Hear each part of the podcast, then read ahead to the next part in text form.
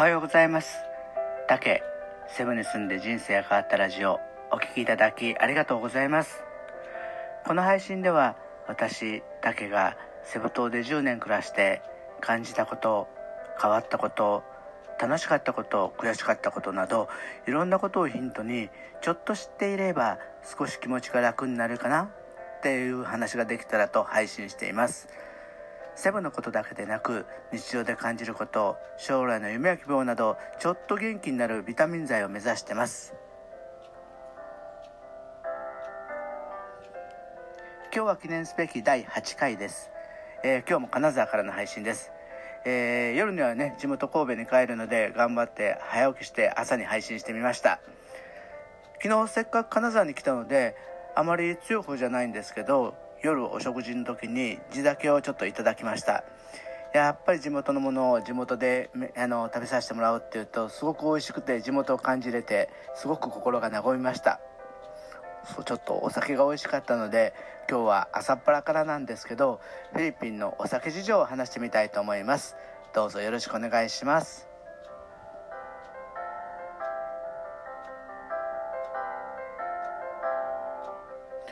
日本だとねあの昨日もそうなんですけどとりあえずビールとか食事の前に飲んだりしたり食事の間に飲んだりしたりっていうことが多いんですけどフィリピンの人はどちらかっていうとご飯は前も言ったみたいにガツガツ食べたいってことなんで飲んでるとなんかガツガツ食べれないじゃないですか。だからフィリピンの人は割としっかり食べてからじゃあ飲もうかって飲み出す人が多いみたいですね。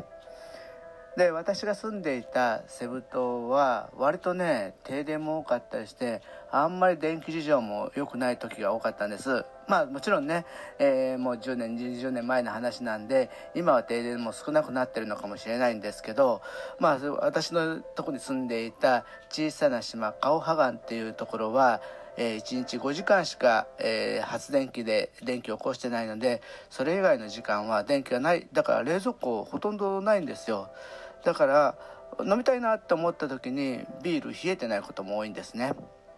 でそういったセブンの人はもしビールが冷えてなかったらどうするか。それはビールに氷を入れて飲んじゃうんですよ。えー、日本人だと、えー、そんなの味がシュワシュワ感がなくなって残念って思っちゃうんですけどやっぱりねセブンは多分暑い国なんでシュワシュワ感よりもともかく冷たいのをグイッと飲む方がいいっていうことがあるのかもしれないので、えー、日本人的にはちょっと残念なんですけどそうやって飲むことも多いです。フィリピン人はそれを別にあんまり嫌がりません。で他にねビール以外にも何が飲めるかっていうと、まあ、サトウキビは通れるんで、えー、ラムが結構有名なんですね、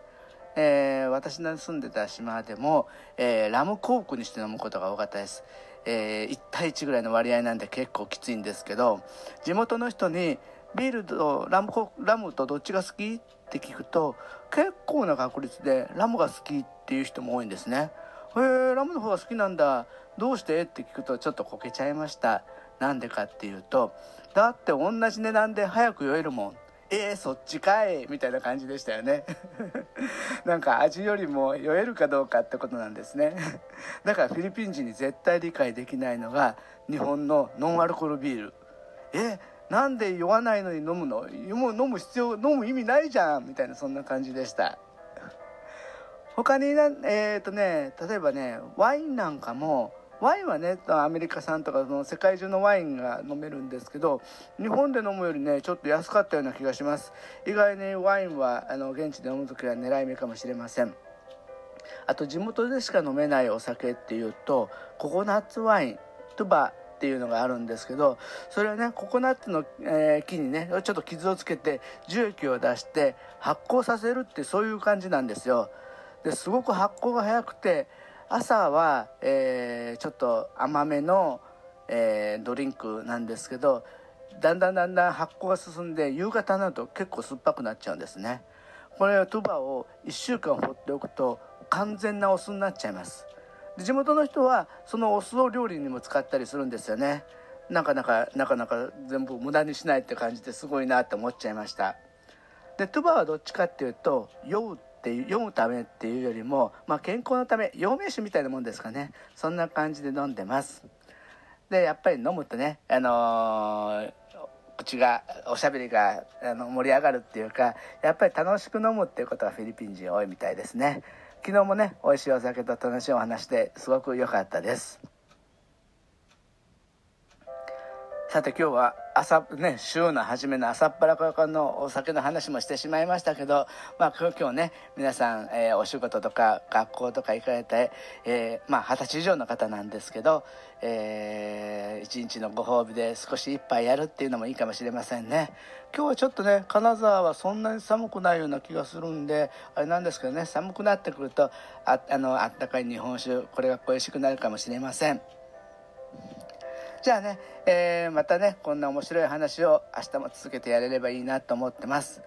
今日の私のお話が皆さんの笑顔に少しでも通じれば嬉しいなと思います。どうもお聴きいただきありがとうございました。また明日もよろしくお願いします。